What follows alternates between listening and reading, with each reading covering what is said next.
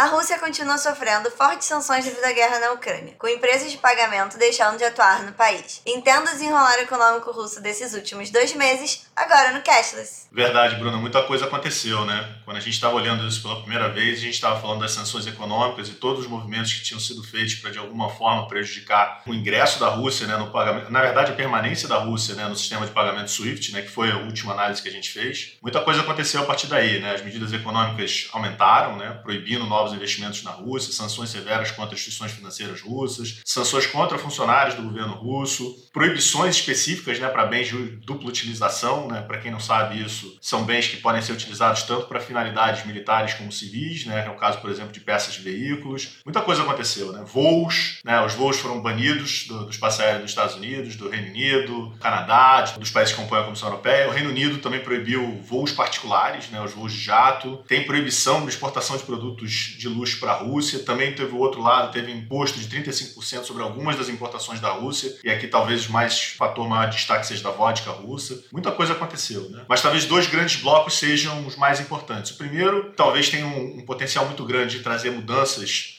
assim mais perenes, né, mais violentas mesmo, que é a parte de petróleo e gás, porque os Estados Unidos está proibindo todas as importações russas de petróleo e gás, é, Reino Unido está procurando reduzir gradualmente, né, e talvez é, eliminar até o final de 2022. A União Europeia tem uma alta dependência né, da energia russa, né, um quarto do petróleo e 40% do gás vem é, da Rússia, vai começar a fazer movimentos para suprimentos alternativos e vai tentar tornar a Europa independente de todo esse fornecimento russo. É, e aí é um, é um coach, né? bem antes de 2030. Várias empresas estão é, saindo também, né? o que força essa dinâmica a ganhar mais exposição ainda. Né? McDonald's, Coca-Cola, Starbucks, todas elas suspenderam o comércio na Rússia. E aí a gente entra para o ciclo do financeiro, que é o que de fato nos interessa. Quando a gente olha para aquele primeiro movimento né, de congelamento dos ativos do Banco, do Banco Central russo, né, não permitir a utilização do valor que a Rússia tem de reservas em moedas estrangeiras, teve um impacto forte, a gente falou um pouco sobre isso, no valor do rublo, que já se recuperou um pouco, mas teve um, um, impacto maior ainda, né, no aumento na taxa de inflação. Então, assim, algumas mudanças foram feitas né, para tentar, é, de alguma maneira, contrabalançar isso. Comprador de gás russo tem que pagar em rublo, e aí, em alguma medida, isso foi contrabalançado, mas não muito, porque entraram várias outras sanções também de outros países. Né? Quando você olha, por exemplo, o Reino Unido, todos os bancos russos tiveram os ativos congelados, né? tem um limite para os depósitos que os russos podem fazer em bancos do Reino Unido, até vindo de tudo quanto é lugar. Né? Então, você tem aí um ciclo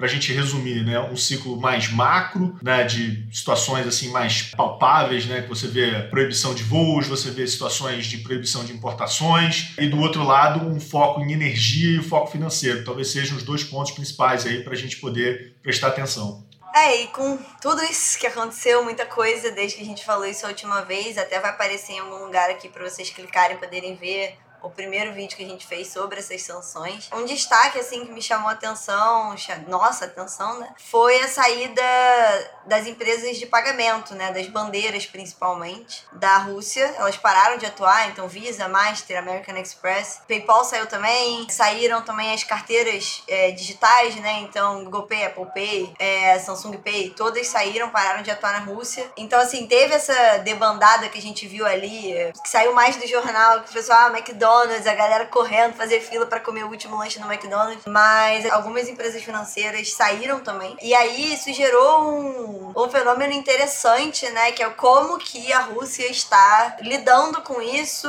como que eles estão fazendo para ter, né, um, um mercado de, de pagamentos operante, para a população continuar podendo usar cartão, poder continuar fazendo operação de crédito, de débito. E aí teve essa saída, né? Primeiro saiu a Visa Mastercard, depois saiu a American Express. Tinha as carteiras digitais que também saíram todas. E aí a, a Rússia fez uma aproximação com a China, né? Então ela passou a, a usar o sistema chinês, a bandeira chinesa, a Union Pay. Só que isso gerou uma consequência que é os bancos passaram a ter que emitir os cartões, né? Reemitir os cartões. Porque apesar, eu até vi que os dois maiores bancos russos já operavam com essa bandeira, mas não 100%, e alguns nem operavam, então passaram a ter que operar. É a mesma coisa aconteceu com quem usava carteira digital por um tempo, o Apple Pay, por exemplo, continuou funcionando por causa do Mir, que é um, é um sistema de pagamento russo. E aí eles con conseguiam contornar, continuar usando, cadastrando cartões Mir no Apple Pay. Depois não conseguiram nem mais isso. Então eles estão tendo que reformular, né? Repensar, reemitir muito cartão de uma vez só. Eu acho que tem todo um desdobramento ali no mercado de pagamentos que a gente viu menos, assim. Acho que a gente tudo que foi muito mais impactante foram as filas em Starbucks, em, em McDonald's, a parte do varejo, as empresas de varejo que saíram, L'Oréal saiu também. É isso tudo a gente viu muito forte, assim, a consequência ali a galera querendo consumir, não conseguindo, indo pro último dia antes de parar a operação. Mas o a saída das empresas de pagamento teve algumas consequências que a gente não vê, mas para a população russa são bastante representativas, né? Porque você fica sem acesso ao cartão de crédito até chegar com a bandeira nova, é uma disrupção da vida ali do dia a dia, né? Porque pagamento não é, é uma coisa de todo dia, bem grande, que eu vi menos, assim, pelo menos no, nos grandes veículos, ser menos circulada.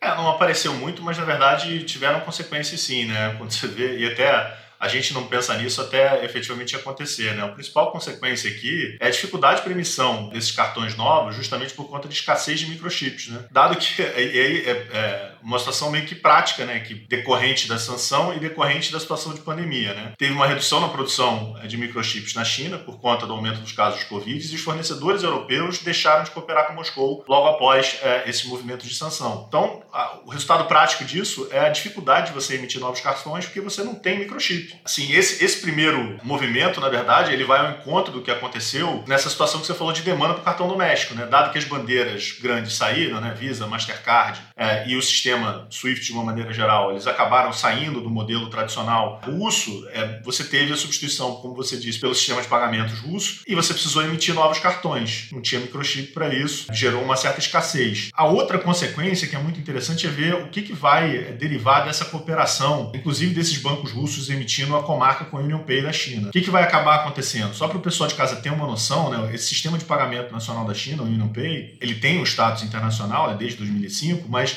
Desde 2015, ele tem, em volume de, de, transações processadas no mundo inteiro, um número maior né, do que o, os, as tradicionais, né, superando Visa e Mastercard. Isso, obviamente, está relacionado ao, ao tamanho do mercado doméstico, né, mas é interessante a gente saber quais são os tamanhos né, que a gente está discutindo. Né? Então, é, com essa união da Rússia, basicamente você monta um bloco né, diferente para o sistema de pagamento global, com bandeiras muito significativas, com volumes de transação enormes. A gente não tinha muito essa, essa dimensão, porque chega pouco para a gente isso. Né? A gente está está muito é, influenciado por essa por esse movimento Visa e Mastercard que está na nossa vida há muito tempo e, grande parte das viagens que a gente faz, até por conta da distância, é mais no Ocidente. Então a gente vê mais essa influência, né? E essas compras feitas, inclusive no exterior, para o nosso lado, a gente vê muito mais Visa e Mastercard do que outras bandeiras. American Express também um pouquinho. Então, quando você olha para esse, esse, cenário, né, essa união Mirra e Union Pay, isso é um novo ciclo né, que está começando a se expandir para o cenário internacional que talvez seja uma das grandes consequências aí desses modelos das sanções. Se, obviamente, se conseguir superar né, é, essa dificuldade dos microchips, né, que é uma, uma dificuldade prática, né, que, enfim, está associada tanto ao Covid como também às sanções econômicas.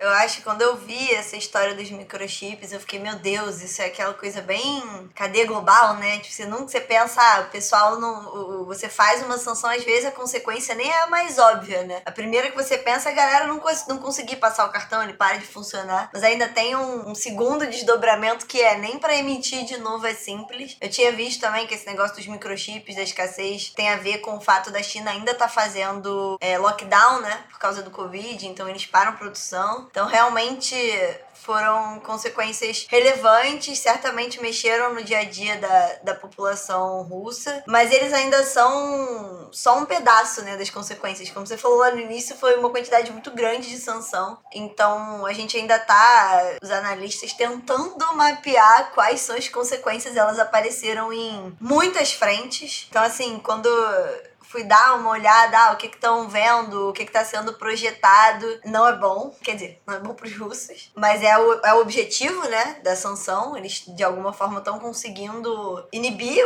o, o, a atuação da economia russa e aí aparece análise de que a crise gerada pelas sanções pode cortar 15 anos de desenvolvimento econômico na Rússia. Tem estimativas que o PIB vai ter um, um decrescimento de 15% esse ano, 3% no próximo. A Goldman Sachs falou que, assim, para 2022, 10%, então fica ali nos dois dígitos, quanto vai ser perdido esse ano. Então, isso a gente fala no macro, né? Aí quando você olha no dia a dia das pessoas, além desse, é, ah, não consigo mais usar meu cartão, um desemprego enorme. Então, os dados oficiais mostram, mostram quase 100 mil trabalhadores é, que perderam emprego na Rússia. Isso gera um problema social, né? E aí quem faz até análise das sanções fica, pô, se pegar a mão demais, pode até gerar um sentimento contra, né, o, o, o Ocidente, lá na população russa. Ninguém sabe exatamente qual vai ser a reação, mas fato é que tanto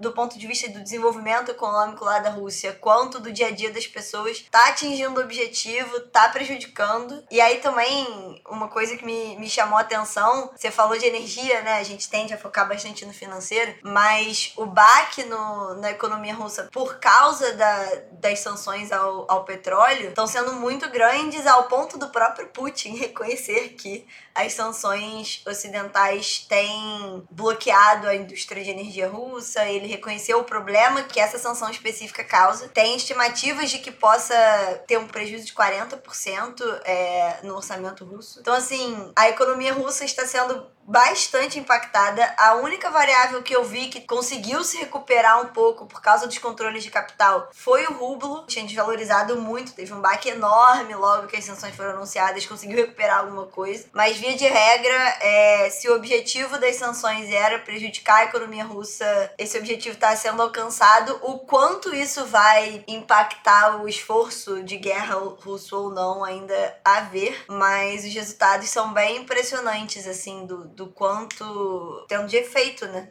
Na verdade, é difícil até entender é, quais são as consequências fora da Rússia, né? Quando você começa a olhar até a declaração recente do secretário de Tesouro dos Estados Unidos, falou que existe né, uma, uma preocupação muito grande que os contornos dessa guerra da Rússia podem alimentar né, as preocupações de recessão e criar, assim, uma necessidade de você é, desenvolver medidas para proteger né, a segurança alimentar de centenas de milhões de pessoas ao redor do mundo, é, seja bastante proeminente, né? Então, tem uma preocupação muito grande, quase como se fosse um evento colado no outro outro, né? Você teve uma pandemia de Covid de dois anos seguida pela guerra, né? Que no final das contas acabaram modificando muito a cadeia de abastecimento de uma série de produtos e serviços globais, com um impacto em inflação bem significativo, acabando, enfim, tendo impacto também em demanda, né? Enfim. Então, assim, tem uma, uma possibilidade muito grande de você ter vários efeitos diretos e indiretos né, da guerra, um impacto inflacionário global, numa consequente redução de demanda e aí algum grau de recessão chegando para diversos países do mundo. Não fica só na Rússia, né? Também prejudica o mundo inteiro. E a gente olhando para o nosso, nosso lado, a ideia é ver um pouco o que, que acontece com os bancos. Então, obviamente, nesse primeiro momento da guerra teve queda nas ações dos bancos, né? Principalmente daqueles que tinham financiamentos, né? operações é, ou carteiras de empréstimo na Rússia. Vários desses bancos já conseguiram, de alguma maneira, se recuperar, porque conseguiram tranquilizar os investidores. Eles estão sinalizando que assim, tirar a Rússia dos bancos europeus não é tão difícil assim, né? ou pelo menos é mais fácil do que tirar da energia da União Europeia. Né? Então é mais complicado o papel da Rússia como fornecedor de energia do que efetivamente o papel da Rússia dentro dos cenários financeiros europeus. Existem sim é, exposições, mas as estimativas que essas exposições dos investimentos europeus na Rússia não são tão significativas, ficam na ordem de 0,3%. E o, risco está muito mais, não diretamente aos ativos que estão lá né, expostos, mas mais